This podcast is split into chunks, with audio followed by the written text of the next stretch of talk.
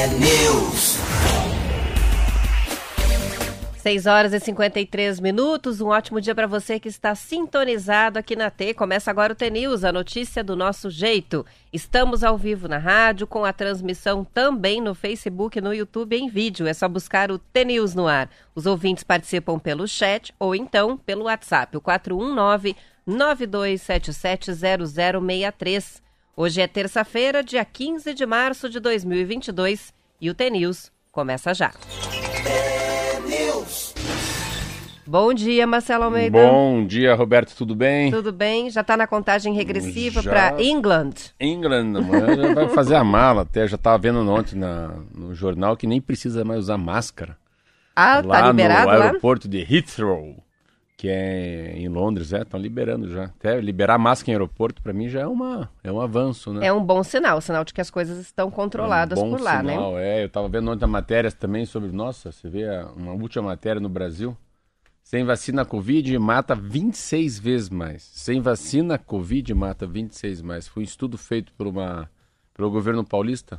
Então, no número de óbitos entre não vacinados é de 332 para 100 mil contra 13 imunizados. Então, a, é, é- é- assim, a chance de morrer quem não tomou vacina é muito grande. E a chance de morrer quem tomou é quase perto de zero. Olha que coisa muito... Dois extremos, né? Dois extremos mesmo. Bom dia a você, nosso ouvinte do T-News. Sou o Marcelo Almeida, aqui na minha frente Roberta Canetti, como dizem o Marquinho, nesse estúdio mais T do Brasil. E a gente sempre começa com quem? Alma T.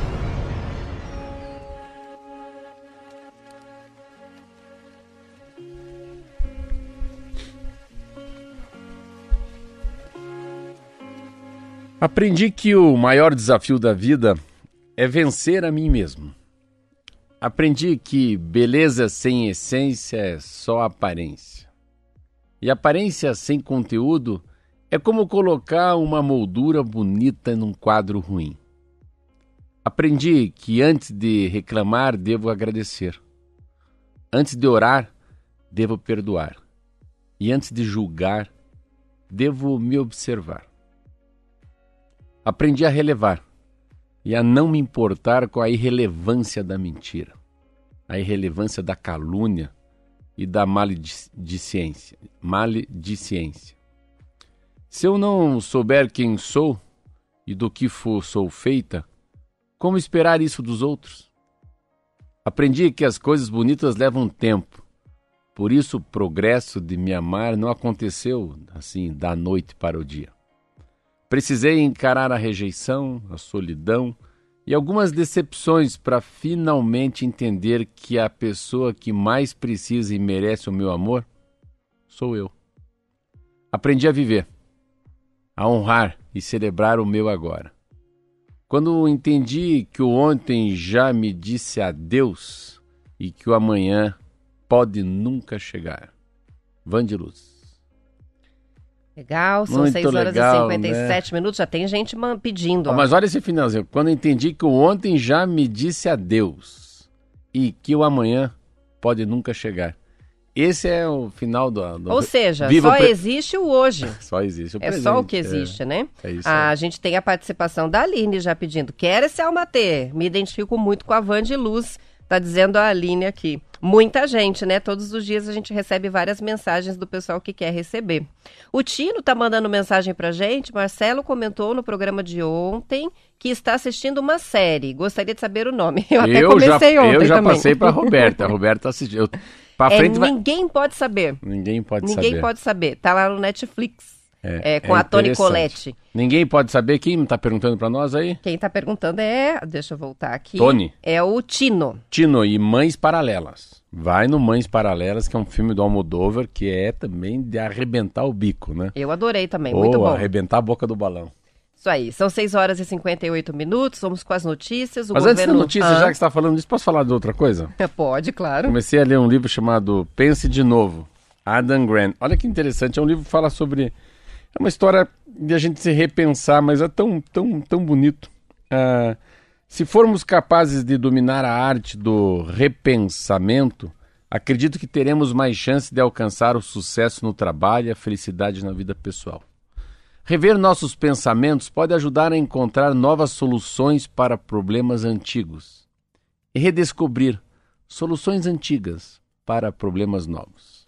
É um caminho para aprender mais com as pessoas ao nosso redor e viver com menos arrependimentos. Uma marca da sabedoria é identificar a hora de abandonar algumas das ferramentas que nos são mais preciosas e algumas das partes que mais valorizamos em nossa identidade.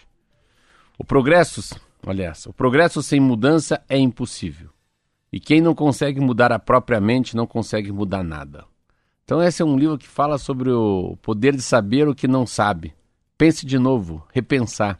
E o Bill Gates fala o seguinte: leitura obrigatória para quem quer criar uma cultura de aprendizado e de experimentação, seja em casa, seja no trabalho ou seja na escola. Palavras de Bill, Bill, Bill Gates. Muito legal, né?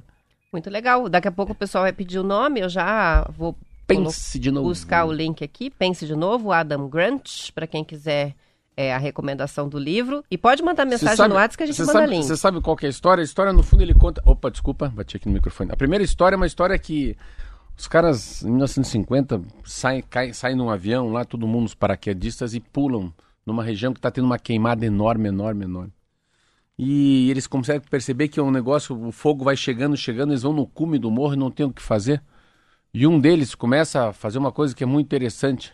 Ele começa a por, pegar o fósforo e começa a fazer um círculo de fogo ao redor dele, que é uma maneira de fazer com que o fogo não chegue nesse fogo. É um troço muito louco. Então ele, ele rapidamente conseguiu soltar aquilo que é mais importante que ele carregava, que é a pá, que são aqueles, aquelas coisas muito pesadas.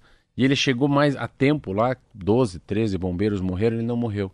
Então é a capacidade de você pensar diferente do que você pensa quando você é pressionado. Então a, ele aprendeu sempre como bombeiro não largar o extintor, não largar a pá, não largar a faca, não tirar um colete, não tirar o cinto pesado. Mas na hora da sobrevivência ele conseguiu repensar diferente. Falou, não, eu preciso mudar. Eu não posso pensar como eu sempre pensei, senão eu vou morrer. Agora é, de não, é a hora de, de sobrevivência, eu não posso mais ser bombeiro. E como é que eu vou atacar o fogo? Vou atacar o fogo, fogo pondo fogo nele. E ninguém entendeu isso e ele sobreviveu, mais uns três. E 15 morreram.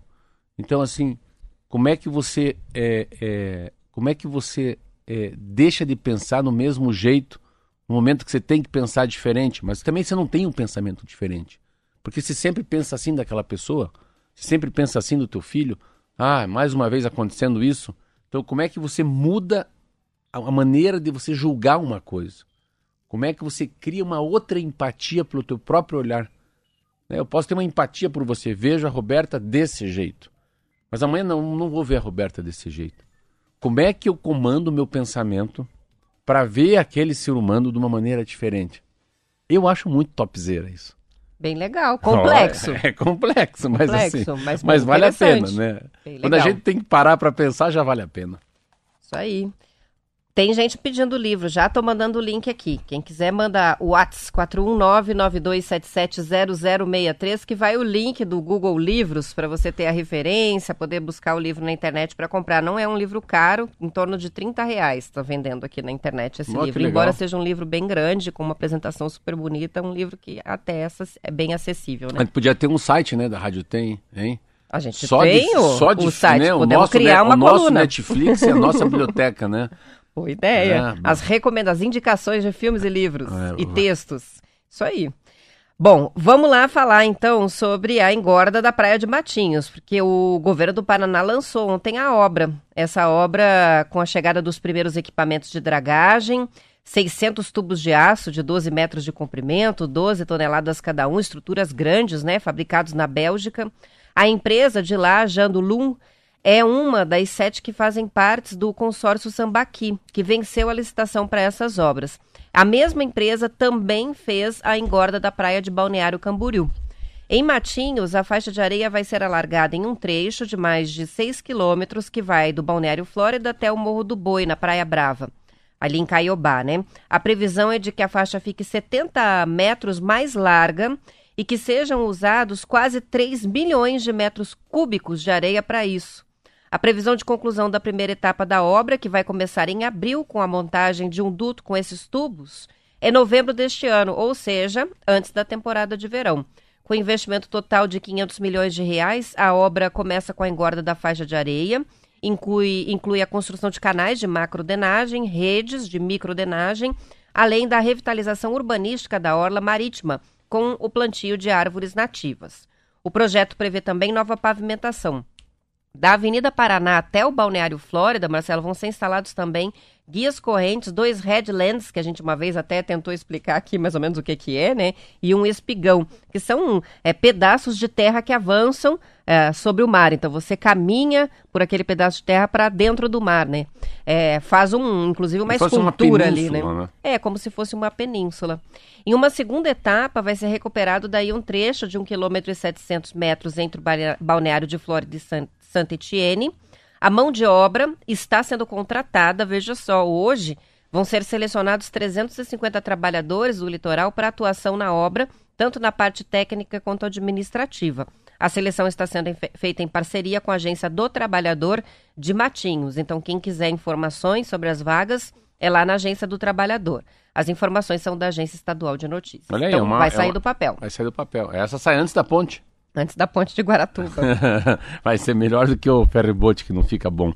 Mas é uma. Primeiro que é uma. Virou assim como fosse uma. Não é uma moda, mas é. Tá aí no, no caminhar, né? Do, de, de, alguns balneários do Brasil, você alargar, engordar esse espaço de areia, né?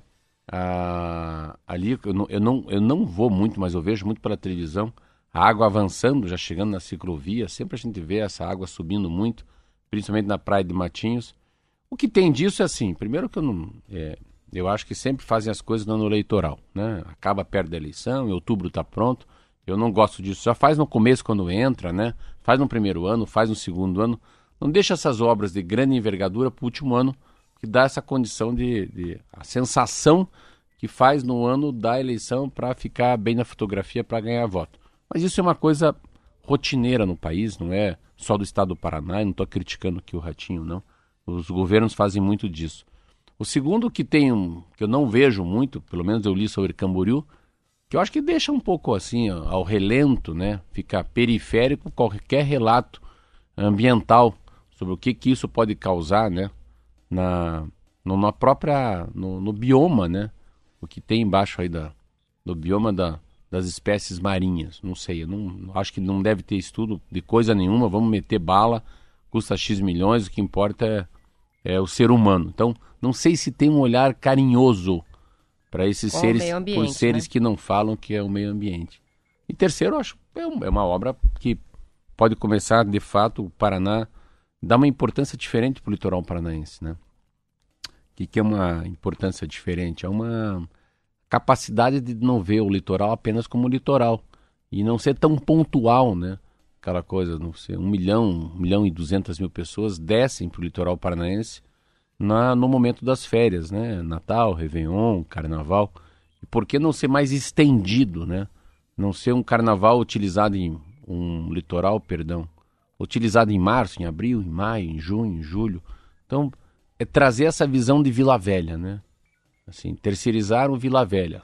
Então, Vila Velha deve ser, não sei que a gente não foi ainda, Deve ter programação anual, né, para visitar um parque de Vila Não é Velha. só temporada, né? É, então como é que se estende, né? Como é que a capacidade do litoral não ser apenas o litoral de turista, mas ser um litoral de, uma, de um turismo contínuo, né? E principalmente para gente de fora, né? A maneira da gente ficar exibido. Como de alguma maneira já existe um movimento, mas só concentrado ali na embarque para a Ilha do Mel, né? Pontal, o turismo, né? movimento Pontal. ali, né? E também a universidade, né? A universidade que fica em Pontal, mas não é, ali não é um ponto turístico. Ali é as pessoas que vi, visitam Pontal, passam na frente, dificilmente sim, entram. Sim. Quando entram é mais para ver algum resgate, então não é um ponto turístico, mas a ilha sempre é, né? A, o litoral, por iniciativa dos comerciantes antes da pandemia, estava tentando fazer essa movimentação, inclusive com alguns festivais de inverno, né? Festival de blues em Antonina, festival de jazz no Rio Nundiaquara e tal. É, a pandemia atrapalhou muito essa programação, mas a questão da infraestrutura agora ali a gente tem três a, obras em vista, né? A do alagamento da Orla de Matinhos, a, o tal do Porto de Pontal, que com ele virá uma estrada, uma rodovia paralela, aquela que vai de é, de, Ponta, da, de Praia, Praia de Leste, Leste até, até Pontal, Pontal do Sul, né? E a ponte de Guaratuba, que, na verdade, o, o que mais incomodou os veranistas nessa temporada foi a questão do ferryboat, desses três pontos ali, né, de acesso. Foi o que mais concentrou reclamações, esperas muito longas, muita dificuldade com a empresa que está operando ali as barcas. Mas, enfim, é, há essas três grandes obras em vista. A, o porto não, não se direciona à questão do turismo, embora tudo não. tenha impacto no turismo, né? Tem. Mas que tragam turistas, que a engorda da orla traga um movimento diferente para o litoral e que possa aí melhorar a, a situação em geral de quem vive é, por lá, né? Dos seja, moradores. Que, também né? que seja um litoral melhor para quem é do Paraná e vai passar o final de ano lá. Não, não consigo ver uma competitividade entre o litoral paranaense e o litoral catarinense. É muito difícil. É, o litoral catarinense, é, nisso eles foram mais abençoados, né? O mar é diferente, a água é diferente. É, o mar do o oceano, né? A extensão que a gente tem é muito pequena também no Paraná, não é uma grande extensão, diferente de Santa Catarina, enfim. Mas é o, pelo menos tem, o litoral agora está na pauta, né? Na pauta de discussão, até na pauta da eleição de 2022 para governador do estado. Isso aí, o Júnior de Goiôerê está com a gente, diz que trabalha em Palutina e que leva a gente todos os dias de carona.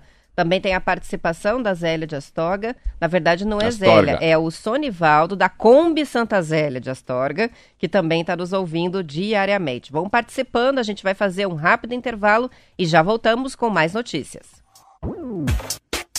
É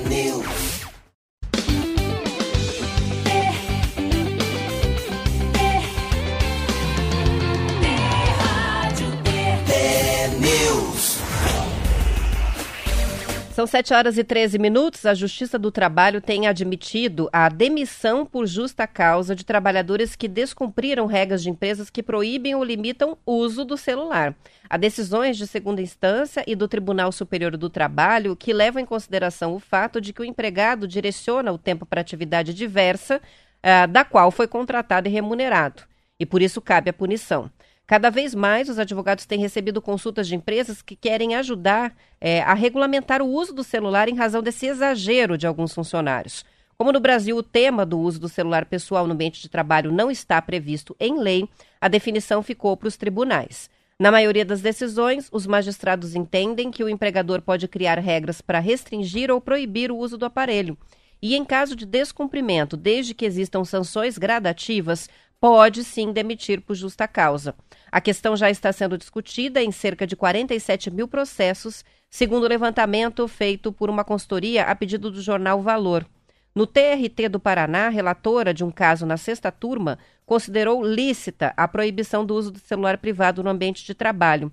Essa regra, afirma no voto, está incluída no poder diretivo do empregador e, enquanto utiliza o celular, o empregado está sim deixando de trabalhar.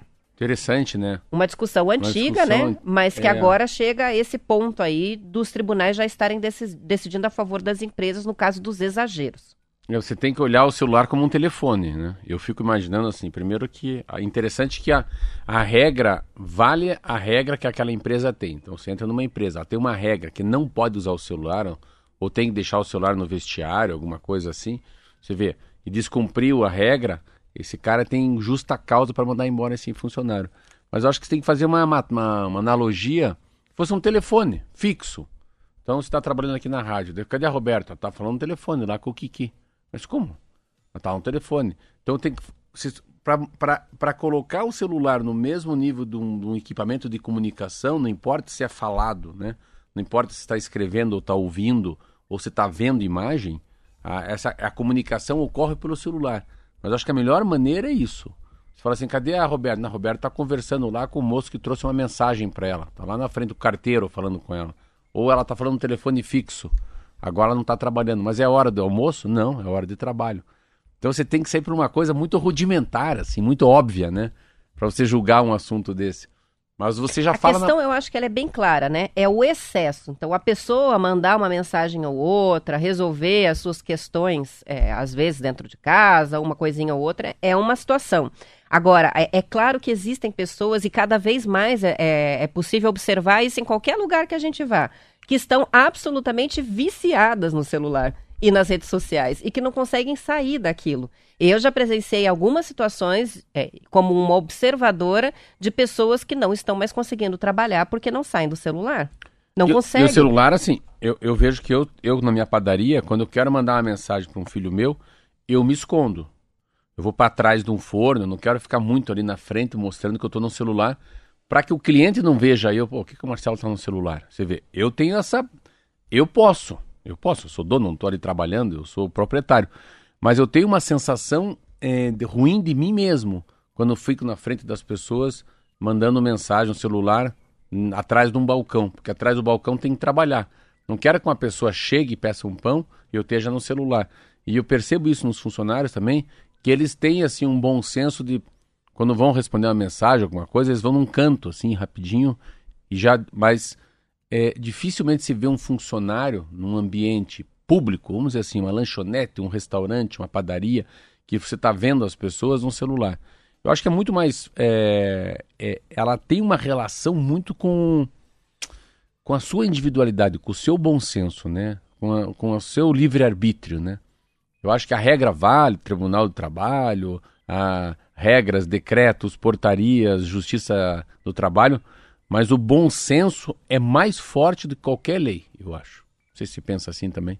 Porque, puxa vida, nós estamos falando de pessoas adultas, né? É muito difícil também você é, ter que entrar nessa esfera tão pessoal, né? De dizer para a pessoa o que ela tem ou não tem que fazer no ambiente de trabalho, constrangedor até. É muito complicado mesmo que tenha que se lançar mão de tribunal ou demissão de justa causa para solucionar uma questão assim, né? Eu imagino que sejam extremos e pessoas que estão absolutamente desconectadas do que estão fazendo no, no trabalho, né? Que acabam. Mas quer um é, negócio levando pra um legal de fazer? Eu sei que assim. a pessoa vai falar assim, Marcelo é louco de falar isso na rádio T. Quer ver um negócio legal de se fazer? Cara, faça isso.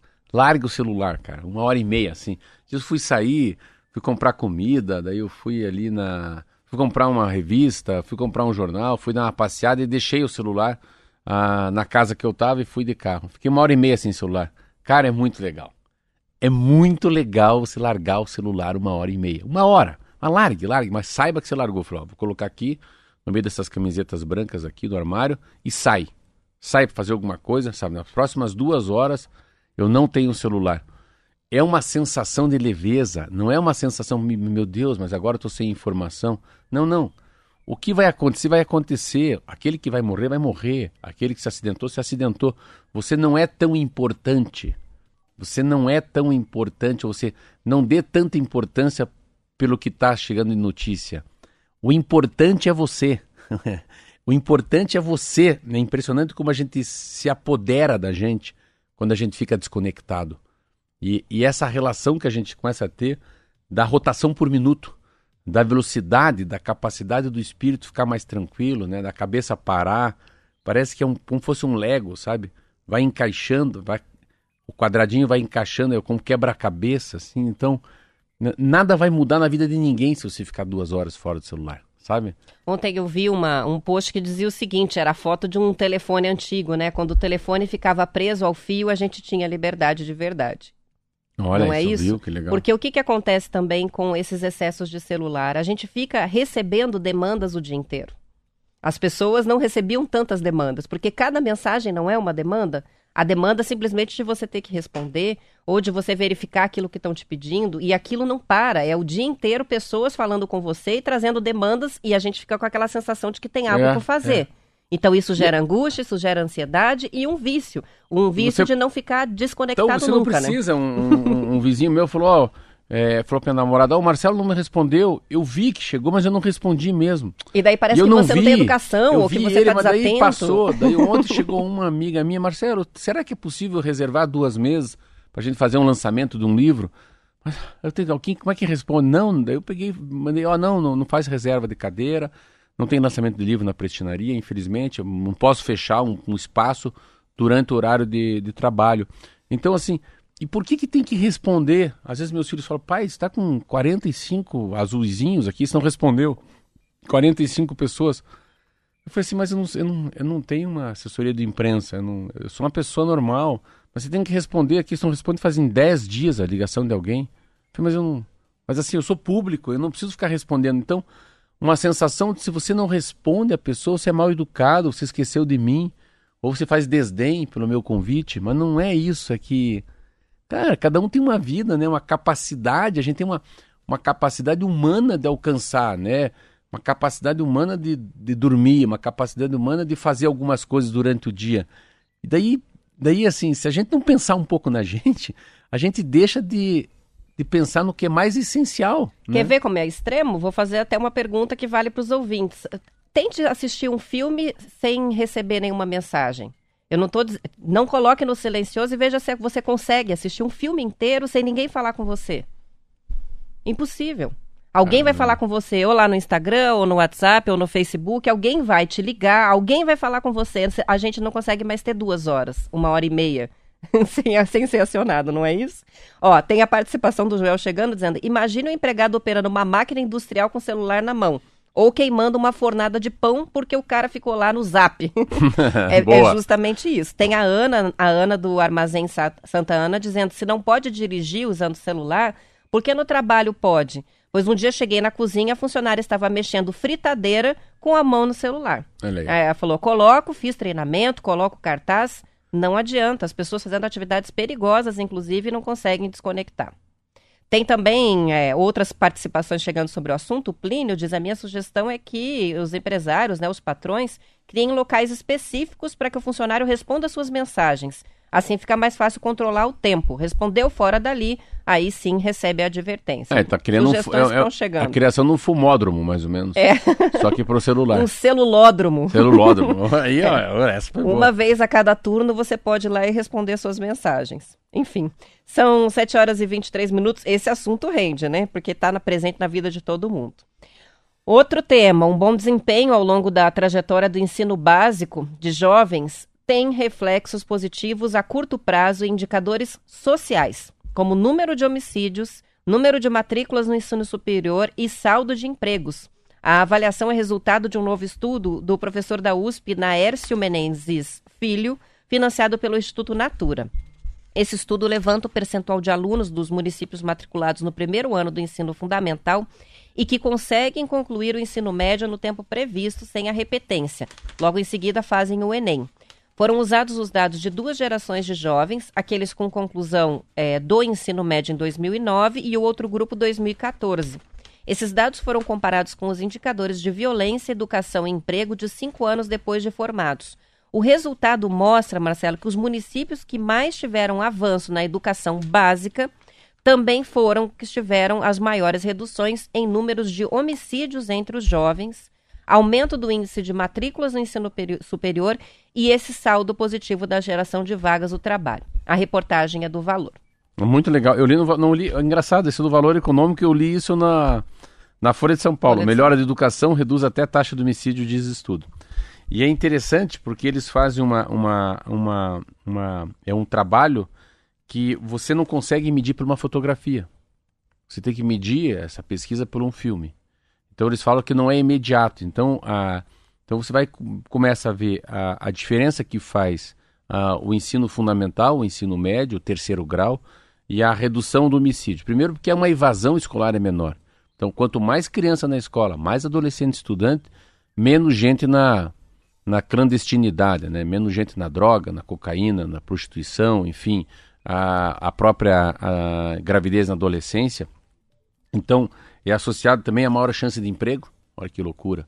Você vê como a- o papel da educação lembra muito o papel do saneamento, né? Às vezes não consegue, às vezes um político não consegue perceber o quanto o quanto é importante ter água tratada e esgoto tratado. Qual é o resultado que isso tem lá no ponto no, no posto de saúde? O resultado disso lá na UPA.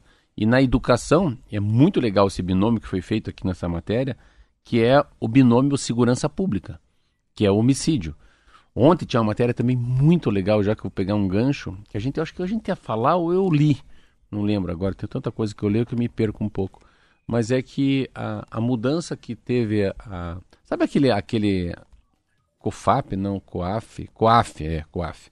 Tem um órgão de inteligência no governo federal que era até ligado ao Ministério da Justiça, quando o Moro era, eu lembro que teve uma discussão sobre isso, que é como ver as transações financeiras das pessoas, né? Como é que a pessoa está transitando com o dinheiro, está colocando dinheiro para fora sem pagar imposto, né? Lavagem de dinheiro.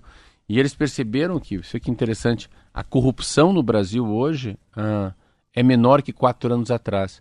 Então tem muito mais uma, um dinheiro ilegal na mão de traficantes, bandido, ladrão de banco, do que corrupção dos políticos. Olha que, que coisa legal a gente saber que tem menos corrupção do que quatro, cinco anos atrás. Então tem uma visão diferente, pode ser que tenham políticos menos corruptos, mas também há uma capacidade de investigação e a, a, a internet, né, os blogueiros trouxeram um olhar diferente. Então a corrupção não é mais cuidada só apenas pelo Estadão, pela Folha, pela Veja. Não, não, não. Tem um, um jornalismo mais investigativo, muito mais forte do que uns anos atrás. Mas é, é, uma, é impressionante essa, essa, essa redução de criminalidade. E isso é muito sentido quando você vai para um país igual a Suíça. Se você pegar Noruega, Dinamarca, Suíça, Finlândia, Áustria, ah, você vê a taxa de educacional, o número de pessoas que fizeram o, tem o terceiro grau completo, um curso técnico ou um diploma, e a relação tem diretamente com a criminalidade, é impressionante. Então... É, é está nos discursos, sempre esteve, né? Que é o caminho para o combate à violência e à educação, a gente ouve isso desde sempre, mas essa pesquisa mostra como é. Como? real, é, é. com dados, né? Como isso realmente essa relação ela é direta, embora difícil da gente enxergar é, no, no, nosso dia a dia, mas ela é direta. E isso aí é uma, é, uma informação que a gente não pode perder de vista não. em ano eleitoral é. em ano eleitoral, porque é, todo mundo, ninguém quer um país violento, ninguém quer uma cidade com violência, é, mas muitas vezes a gente acaba, como sociedade, é, fechando os olhos justamente para os investimentos corretos em educação, é, em troca de, de repente, obras viárias, que são importantes também, né? É, o eleitor, em geral, é, cai num discurso uh, do, do educação vale tudo, é a educação que acaba com a segurança, que acaba com o problema da segurança, mas na hora de votar não pensa nisso, né? Isso. Então é um ano importante a gente refletir o que, que tipo de projeto, que tipo de ação realmente faz diferença para uma sociedade não. melhor, não hoje, mas daqui a alguns anos. Né? Não, e a, e a, redução da violência, mas por vários aspectos. Você vê, dia 17 eu vou fazer uma, uma palestra sobre Smart Cities. Eu e o ex-prefeito, o filho do ex-prefeito de Curitiba, chamado Gustavo Taniguchi. O pai dele chama-se Cássio Taniguchi. E assim, como é que eu vou falar da importância da calçada e da iluminação pública numa cidade?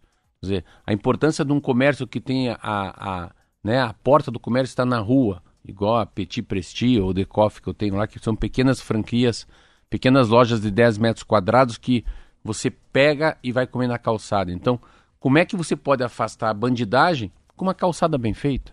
Como é que você pode tirar a bandidagem ou conviver, né, pelo menos com as pessoas, com os mendigos, mas sem ter um avanço deles, sem que eles uh, um mendigo, não estou falando um bandido, hein?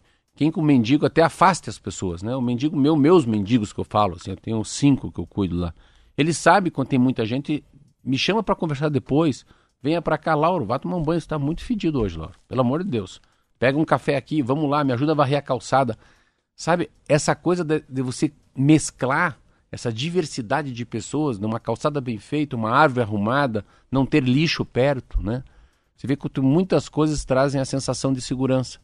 E a sensação de segurança não é um policial militar armado, às vezes. A sensação de segurança que você tem é por ter muita gente perto de você. É, parece que você fica meio. É, esse é o escudo, né? Pessoas o, cuidando de pessoas, né? O olhar da tua vizinha para o teu filho é muito maior do que o teu próprio olhar.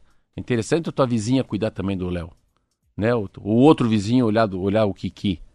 E é assim que vai. O olho dos Senso outros. Senso de comunidade. Isso. Outro assunto bom pra caramba, né? Isso aí. São 7h30, para hoje não, Nossa vai ficar para depois. estamos falando demais, hein? É. Ó, cartão amarelo para você e cartão vermelho para mim. Não, na verdade a gente vai para intervalo e vai ter mais um tempo sim. A transmissão continua até às 8, depois do intervalo é o noticiário da sua região. A gente continua para Curitiba e região metropolitana. Voltamos para todo mundo amanhã às 10 para as 7. Aos que ficam, bom dia, boa terça-feira e até lá. Bom dia, até lá.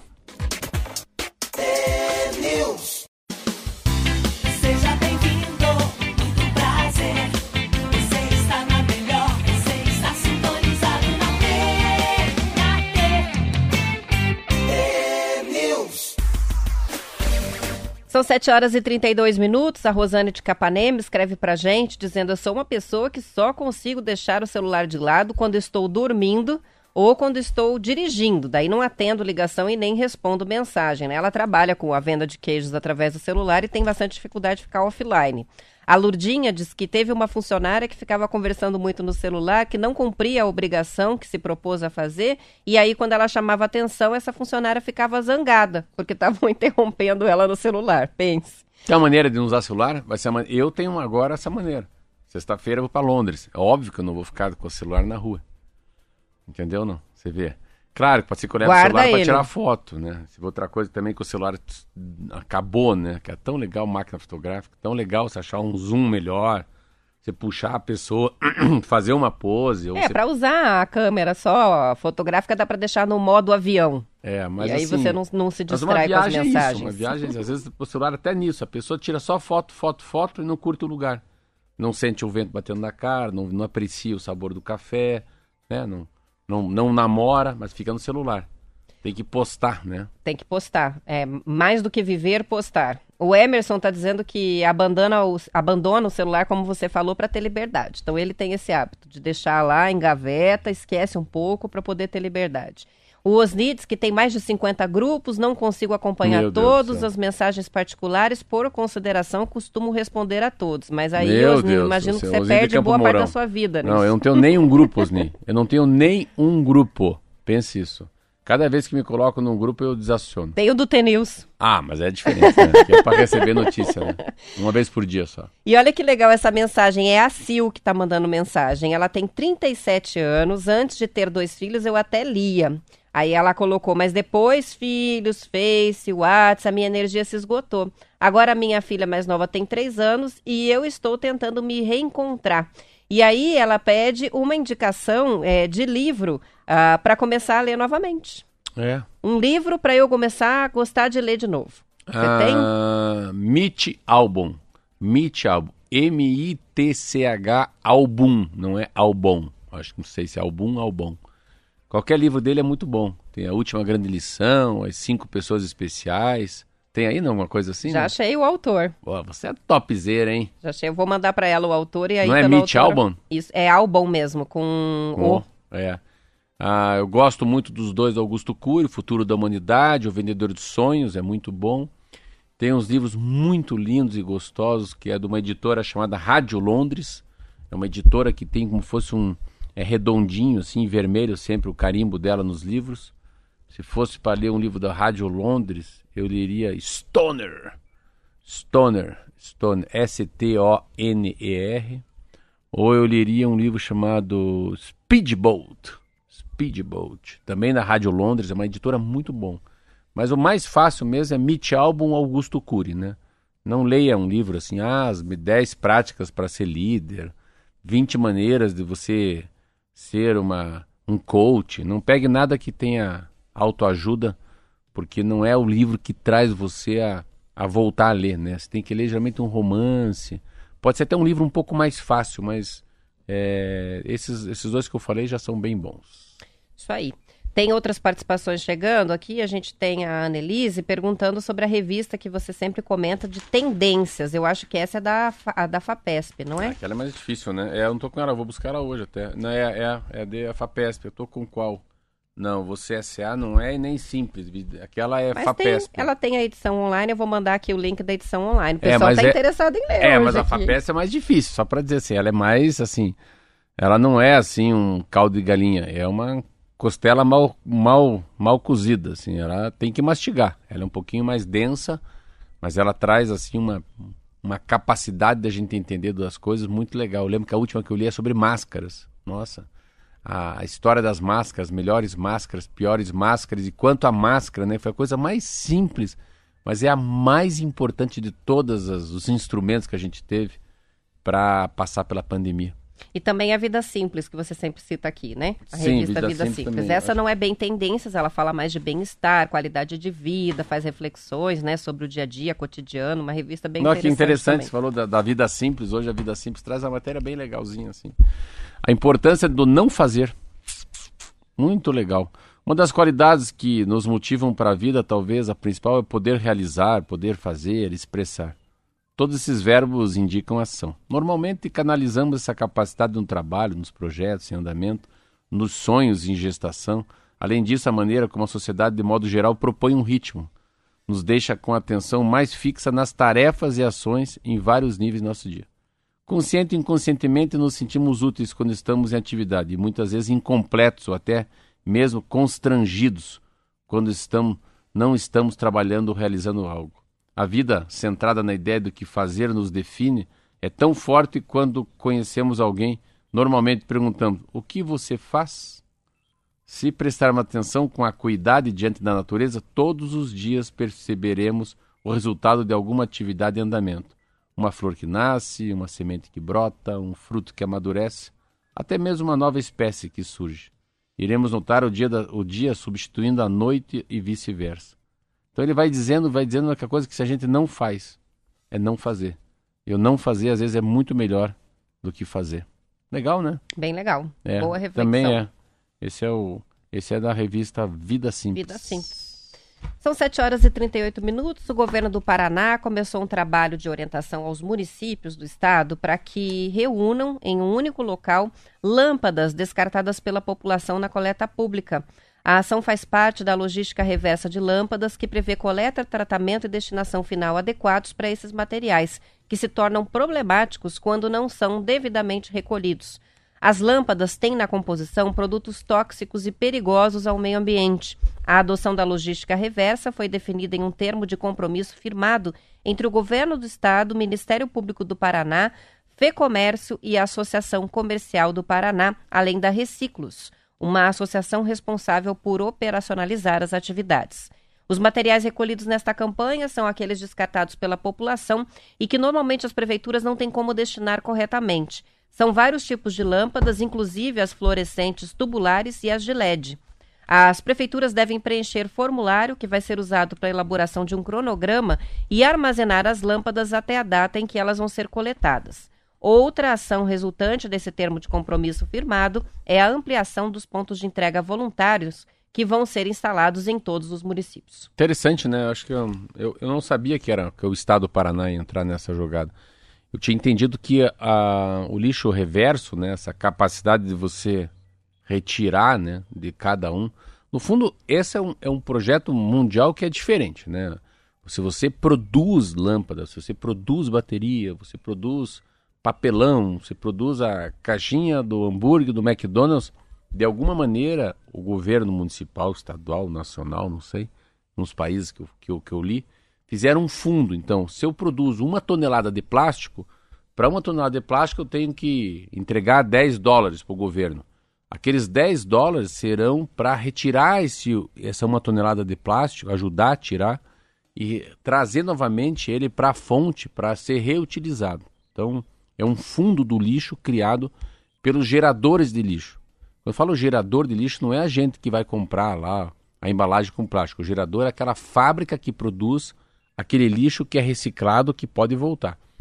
E, a, e para esses assuntos, bateria de celular, é, remédio, óleo de cozinha, lâmpada, para mim é muito pouco divulgado. É, eu não tenho noção nenhuma disso. Eu, o maior desespero meu é essa tal da pilha AAA não sei o que faço, se eu jogo no lixo, saio correndo, tenho vergonha, jogo no bueiro, porque não tem um assim, esconde embaixo não, do tapete. É, não é como o lixo, o lixo reciclado e o lixo úmido.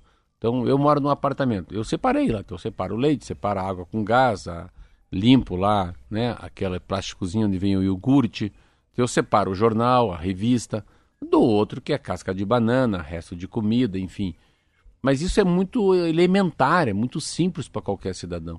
Quando vai para as coisas que são nocivas ao meio ambiente, que de alguma maneira tem produto químico, para mim é muito difícil.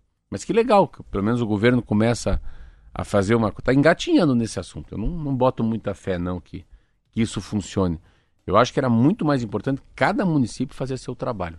Não. Eu imagino que essa é, assinatura ela tem a ver com isso mesmo, fazer com que os municípios se organizem para fazer uma coleta seletiva, né, da, das lâmpadas, porque para o município separar, se não houver uma orientação ao cidadão, vai dar muito trabalho. Então acho que é para estimular que se criem pontos de coleta fixos. É verdade, é uma capacidade que o governo A gente tem. falou, né, esses dias sobre a coleta de lixo tecnológico, né? É, que há de vez em quando os mutirões nos finais de semana e de quanto seria importante ter pontos fixos sempre para as pessoas saberem onde descartar e não precisarem esperar mutirões para fazer isso, né?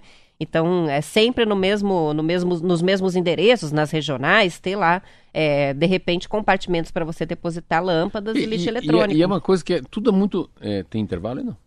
Ah, não, não pode é falar. É muito, as coisas são muito difíceis.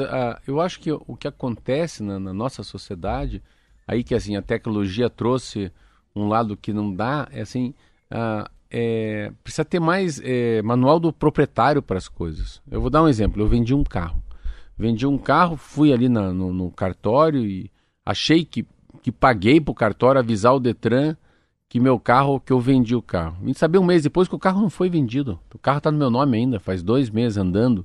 Já levei quatro multas. Ah, Aí a pessoa agora tem que fazer o comunicado, mas o carro não está aqui. Mas eu penso uma confusão. Então, quando você fala do Detran, é tão difícil. E eu fui diretor do Detran. Olha o Deb Mental falando aqui. As coisas mudam, é tão difícil saber a tramitação do que tem que fazer, né? Um passaporte, uma carteira de identidade, às vezes uma multa, o que faz com a multa, como é que reclama, para quem reclama, como é que coloca o nome do condutor, por que, que eu vendi um carro que eu achei que eu estava já limpo desse carro, porque eu recebi o dinheiro, fui no cartório, passei para o nome de uma empresa, o cara da empresa assinou junto. E eu falei, olha, você pode pagar mais 30 reais, ao, o, aqui o cartório avisa o Detran que esse carro não é mais meu, daqui a pouco a surpresa, as multas. Então, aonde que eu errei, né? Que processo é esse? O que, que eu deixei de assinar, né? Que página do livro que eu não virei? E é muito isso, assim. É, é, é impressionante como a, a sociedade está tão avançada tão avançada, Roberta, que às vezes a gente esquece das coisas básicas. Eu estava conversando com a minha filha ontem sobre isso, ela quer fazer uma festinha. Ela tem 14 anos. Eu falei, quantos brigadeiros você fez? Não, filha, vamos, vamos multiplicar. Quanto brigadeiro come uma criança da tua idade? Quanto tem de água na festa? Não, não, não, não. Como é que a gente faz para limpar o banheiro a cada 15 minutos se tem tantas crianças na festa? Então, assim, às vezes há uma menina que sabe tudo de tudo, né? Mas às vezes falta esse mundo analógico, né? Esse mundo real das coisas, assim, né? Eu estava vendo, eu fico olhando isso, fico vendo assim, meu Deus, mas a gente tem que aprender. E parece que nossos avós, nossos pais, eles tinham solução para tudo, né? Eles, porque eles tinham uma, uma vivência diferente, que é a vivência da prática, né? A vivência de pegar o Isso livro. Isso aí é um raciocínio é, prático, a né? A vivência de pegar o cadeado e abrir o cadeado, a vivência de pôr uma ratoeira para pegar um rato, a vivência de você guardar o café na geladeira para não deixar a geladeira fedendo, sabe assim, um monte de maniazinha positiva, né? Como é que se corta o alho, como é que se corta a cebola, como é que faz para não chorar, como é que se faz com que o abacate não fique preto. Então, é um monte de dica que daí quando vem esse mundo, né, tão rápido, tão digital, assim, tão globalizado, você não são coisas básicas, né, que a gente não deixa de aprender. Então, eu acho que falta isso, falta uma, essa capacidade de de mostrar, às vezes, para essa nova sociedade, para essa nova geração, que tem coisas muito simples que também resolvem os grandes problemas, né? Que não precisa ser. Eu estou muito nessa coisa do ler sobre o e-commerce, né? Ler sobre o Zap, né? Ler sobre o iFood, né? Assim, estava lendo ontem uma matéria disso, como é que eu fiquei tão chocado que a, as pessoas que vendem, vamos supor, a gente tem uma loja nós três e a gente vende kibe, eu não sabia que, a, que o iFood fica com 25% do valor do Kibe. Assim, 25% é o transporte. Se a gente vai vender para uma família que vai ter um monte de. vai ter uma festa árabe lá, nós vamos vender 100 reais. 100 reais que a gente vende para uma família, o pessoal que vai levar os quibes até a casa dessa família vai cobrar 25 reais nosso. Na verdade, nem é o pessoal que vai levar, né? Porque o, o, o entregador recebe uma fatia pequena, o aplicativo Não, também sim, fica aplicativo. com uma fatia. Então é o Ele aplicativo com... e mais o é tipo transporte. É, mas assim, assim né? mas é 25 reais.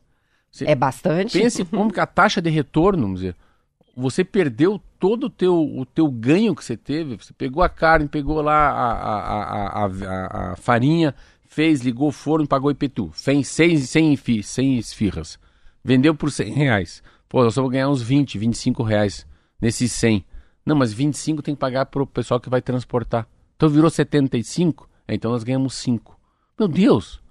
Então, Por assim, isso que tem tanta gente é, que tem pequenos restaurantes, lanchonetes e resiste a entrar no iFood. Acontece que daí você não entra no iFood, aí vem uma pandemia e aí você não tem como vender.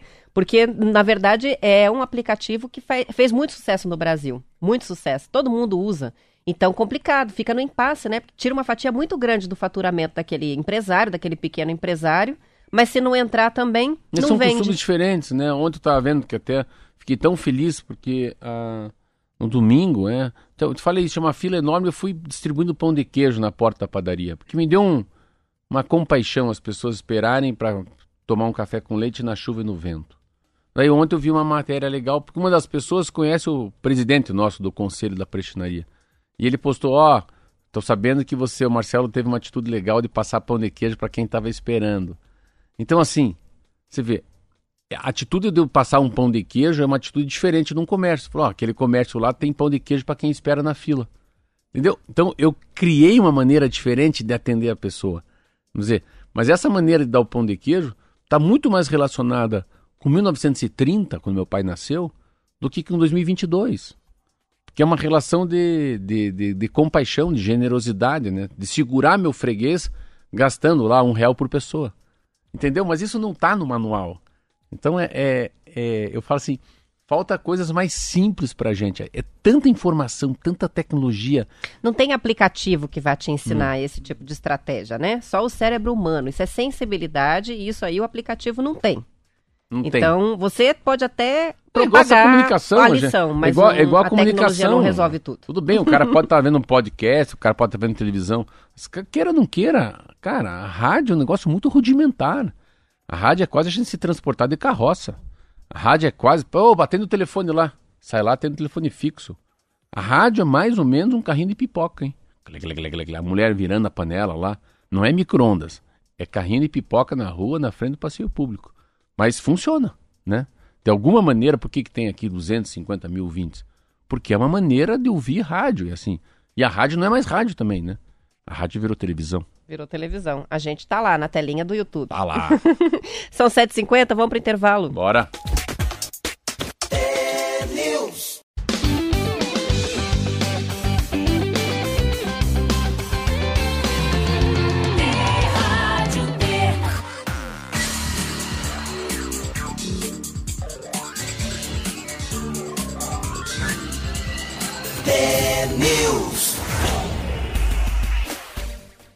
São 7 horas e 51 minutos, participações de ouvintes. O Joe escreveu: Marcelo, lembra o tempo em que a gente levava um filme da Colorama para revelar e tínhamos que esperar 24 horas pela emoção de abrir aquele envelope. Hoje é tudo na hora, sem charme, sem Meu emoção. Deus, era muito lindo. Aqui era colorama mesmo, né? na rua Tibagi eu levava. Daí eu ainda falava, ai, tomara que aquela foto tenha ficado boa, porque não tinha como trazer, né? Se dava aquela. Mas era um negócio muito lindo a capacidade da gente a, aprender a enquadrar a foto, a, em que direção que vinha o sol, né? A sombra que fazia. Até você deixar a tua máquina Canon ali virada no automático para 10 segundos, você tinha que colocar ela no muro, né? Como é que você colocava? Era mais fácil, de, de, porque ela é mais pesada e a base dela é maior. Nossa, eu sempre adorei fotografia. Eu nunca fiz um curso de fotografia, mas depois aprendi sobre a asa. Eu lembro que tinha asa 100, asa 400, comprava um filme, conforme tinha um que era azulzinho, então você podia usar ele sem flash, num lugar mais escuro. E eu lembro que eu tinha uma Canon que se virava assim, quando você queria tirar uma foto de alguma coisa passando, tinha assim uma, uma teclinha que é um cara correndo. Quando você queria tirar paisagem, se, vo- se colocava na paisagem, tinha um pinos, assim, sabe, pinheiros.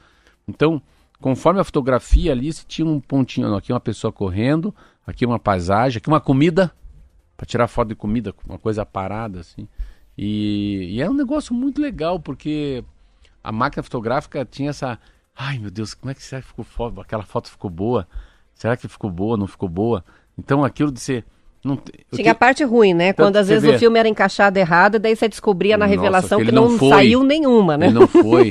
Ele rebobina Vem depois. daquela viagem num lugar pra onde você nunca mais vai, é, né? Quando ele acabava, fazia. Rebu- re- E tinha filme, é, filme de 12, filme de 24, filme de 36, preto e branco colorido. Mas assim, aí que eu digo, a magia de você aprender a fazer, de você ver a fotografia, É, eu até hoje, quando tiro fotografia no celular, eu aprendi a recortar, não deixar muito nada acima da cabeça do mais alto, né? Foca nas pessoas, as pessoas querem tirar foto do, da Torre Eiffel. Você nem vê o coitado da mulher embaixo, vê a Torre Eiffel. A pessoa tá lá longe, mas não, tira da pessoa, não precisa ficar tirando a Torre Eiffel. A gente sabe que atrás tem a Torre Eiffel. A pessoa é mais importante que o monumento, né? Então, tem várias coisas assim que a gente vê. E hoje eu tenho. Ah, a pessoa vai tirar, tira 10 fotos, mesmo, as mesmas pessoas na mesa. Tira uma só bem caprichadinha. Eu não sei tirar 10 fotos, porque eu não podia tirar 10. Então eram 10 fotografias que estava perdendo, né? Ah, sim, você economizava, É, é. né? Adorava porta-retrato. Eu, pelo menos com a, a minha ex-mulher, nossa, a gente ficou 20 anos casado, a gente tem assim. Meu Deus, tomara que ela não jogue fora minhas fotos. Deve ter o quê? Uns, uns 80 álbuns de, de família, de Ah, viagem. foto é coisa muito boa. Tem dois armários só com, só com álbum. E eu escrevia, hoje é dia tal, olha a cara do Lorenzo, olha o jeito da Valentina, tá assustada, queimou a boca. Sempre coloco uma frase embaixo daquela foto para lembrar o momento, o ano, onde que a gente estava. É muito lindo. Fotografia é muito lindo. Álbum faz parte da minha vida. Eu também gosto muito. Eu acho tenho, que- é. tenho foto dos meninos de tudo quanto é jeito. Eu acho e que gosto, e faz tempo que eu não levo a revelar, mas eu gosto de revelar para ter o álbum e poder folhear, né? De acordo É. com a cronologia. Às vezes é um- já na etiquetinha você coloca que álbum é, de que ano é, o que eu viagem. acho, eu acho que nessa viagem eu vou comprar mais. Eu comprei umas câmeras lindas, assim, profissionais, mas daí é, Curitiba bate mais forte do que eu. Passei pro Curitiba Futebol Clube. As fotos que você vê na televisão, no jornal do Curitiba, são na minha máquina. Opa! É uma máquina profissional para filmar. Filma e fotografa. É uma máquina de uns, uns 20 mil Não reais. sei se os ouvintes vão concordar, Não, mas eu máquina- acho que o time merece. Merece muito mais. São 7 horas e 55 minutos. A secretária de Saúde de Curitiba, Márcia Ursulac, afirmou ontem que a prefeitura vai enviar mensagem à Câmara dos Vereadores para revogar o uso de máscara em locais abertos na capital. De acordo com o Bem Paraná, a ideia é acompanhar o governo do estado, que também já enviou mensagem com o mesmo teor à Assembleia Legislativa. A secretária disse ainda que depois do fim da obrigatoriedade de máscaras em espaços abertos, a prefeitura vai sim analisar o impacto da medida para então suspender, se for o caso, a exigência de máscaras também nos ambientes fechados. Ao menos 10 estados brasileiros e o Distrito Federal já flexibilizaram as regras de uso de máscaras de proteção, autorizando as prefeituras locais a seguirem o mesmo caminho. Além de São Paulo, Minas Gerais e Rio de Janeiro, também anunciaram regras mais flexíveis que as adotadas nos primeiros meses da pandemia. Distrito Federal, Amazonas, Espírito Santo, Goiás, Maranhão, Mato Grosso, Mato Grosso do Sul e Santa Catarina, onde o governo estadual publicou o decreto no fim de semana, liberando os municípios a revogarem a obrigatoriedade das máscaras em espaços ao ar livre e também nos espaços fechados. Eu vou ler uma matéria para você que sabe, daqui dois meses vai sair. Sabe qual que vai ser? Hum. Roberta Canetti, que tá aqui no jornal, aqui, ó, 22 de junho. Boticário aumenta a venda de batom. Olha, é verdade, hein? Porque a gente falou isso lá no começo da pandemia, do, do tal efeito batom, de como a indústria co- cosmética não perde, mesmo nas pi- piores crises. Mas no caso da pandemia, foi uma crise que afetou diretamente É. a indústria do batom. Ou aumento, do venda, aumento da venda de, de, de, de- chá, de erva para chimarrão. Voltou Também. a roda. Isso aí. Muita coisa Agora o voltar. batom vai ser engraçado Batom mesmo. vai ser sim. Mas que legal, ele volta, né? É uma saída primeiro para a ti- retirada da máscara nos lugares públicos, né? Depois a retirada da máscara em lugares fechados. Tem uma matéria que eu acho que você leu, não sei se eu li aí também, que é, é a volta dos cinemas, já muita gente voltando para o cinema. Eu peguei essa matéria ontem, que é muito legal também. Para mim é impressionante. Eu que sábado vou chegar lá em, em Londres. A matéria saiu ontem, é muito forte, muito legal. Quer ver? Eu vou ler até para você ter uma, uma, uma ideia do que que fala. Olha lá. Passageiros não precisarão mais usar máscara no aeroporto de Heathrow, em, na Inglaterra. Então, já não tem mais a obrigatoriedade de usar. O aeroporto de Heathrow está abandonando a obrigatoriedade de uso de máscaras dentro de suas instalações. A gerência local informou que a partir de quarta-feira, dia 16, ufa, o uso de máscaras e coberturas faciais será opcionais nos terminais, estações rodoviárias e ferroviárias e escritórios nas localidades do aeroporto. De acordo com Heathrow, o aeroporto está seguindo as medidas recentes tomadas pelo Reino Unido. Informou que o uso de máscara será aconselhado, mas não mais obrigatório. Top de linha aí. aí. Mas tem que fazer PCR para ir para lá, né? Tem que levar um, um cotonete no nariz. Isso aí, são 7 horas e 58 minutos para a gente fechar esses Mais três dados matérias aí. só, né? É, só mais três matérias rapidinho. Nossa, vou citar esse levantamento que você já mencionou, é um levantamento que a Gazeta do Povo fez e que está mostrando a recuperação de públicos nos cinemas de Curitiba. A ocupação das salas eh, já está próxima do patamar de antes da pandemia. A rede Cinecista informou que o ano de 2019 foi considerado um período de referência. Por quê? Porque foi um dos maiores movimentos já registrados pela rede. Depois de dois anos de salas vazias, o lançamento do Homem-Aranha e agora do Batman é que reaqueceram a volta aos cinemas. No Cine Passeio, eles já estão com uma taxa de ocupação chegando a 53%, se aproximando de 60%, que é o que era registrado antes do período da pandemia. Lá na reabertura em junho, o Cine Passeio estava ocupando até 25% da capacidade. Então veja a diferença já, é a vida voltando ao normal. Então, é. esse é o termômetro. Aí vai ser muito, muito ligado diretamente com, acho, com o fim do uso do, da, da obrigatoriedade da máscara, né? Isso aí. São 7 horas e 59 minutos. Vamos encerrando por aqui. Amanhã a gente volta às 10 para as 7 da manhã com mais notícias. Esperamos por vocês. Até lá. Tchau, tchau. Até lá.